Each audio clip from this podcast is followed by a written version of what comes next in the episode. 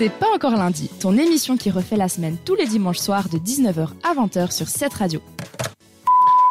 19h16, toujours dans, en direct sur C'est pas encore lundi avec euh, Justin, avec Mélissa. Oui. Et c'est parti pour notre actu People. Kevin Adams n'a pas hésité une seule seconde avant d'accepter d'être le parrain du Téléthon français. La 36e édition, ce samedi 3 décembre 2022. Mais, après de nombreuses heures de direct, notre acolyte a encore tenté de faire de l'humour avec plus ou moins de réussite. Quelques minutes avant la fin du programme, et ouais, Claudio Capéo est venu interpréter deux titres très émouvants. Si j'avais su, et Riche. Le second morceau a été écrit justement pour son fils. D'ailleurs, les paroles ont beaucoup touché le parrain de cette édition, qui a dit Ça m'a donné envie d'être papa. Il y a d'autres musiques qui m'ont donné envie d'être papa. Musique un peu plus euh, sensuelle. Enfin bref, faut que je trouve une, faut que je trouve une maman rapidement, parce que je suis chaud là. Comme quoi, avant que Nagui lui fasse remarquer que c'était un scoop et qu'il lançait donc un appel aux prétendantes, Qui va donc répliquer du tac au tac Je choisirai parmi les gens qui feront 36-37 ce soir avant qu'un long blanc s'installe, normal. Et là, en voyant le malaise s'installer, il a tenté de se rattraper en disant Enfin, je choisirai. Attention, hein, il faut que qu'elle me choisisse aussi quand même. Une précision que le célèbre animateur a tenté de rappeler que c'était le consentement. Et oui, ça s'appelle le consentement. Tu as raison, c'est important. Et voilà, continuer l'humoriste. De son côté, bah, Sophie Davant, également animatrice du Téléthon, je savais pas, a tenté de faire de l'humour.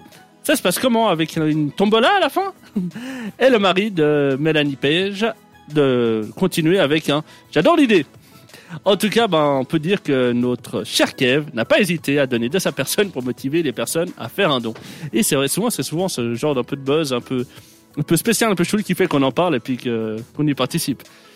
Jessica non, pardon, et Thibaut Garcia, on ne les présente plus. Bah oui, on les connaît bien, on, la, on les sait, la fragilité de la santé difficile de ces enfants qui n'en finit plus, les mettent à rude épreuve. À nouveau malade, sa fille, Levan, est repartie aux urgences et nous donne des nouvelles sur Insta.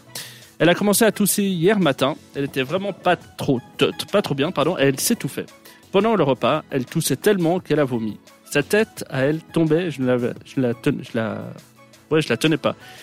Elle était vraiment épuisée alors qu'elle avait vomi toute la journée. Elle respirait aussi super mal. Elle n'arrivait plus à respirer. En fait, elle était KO, quoi.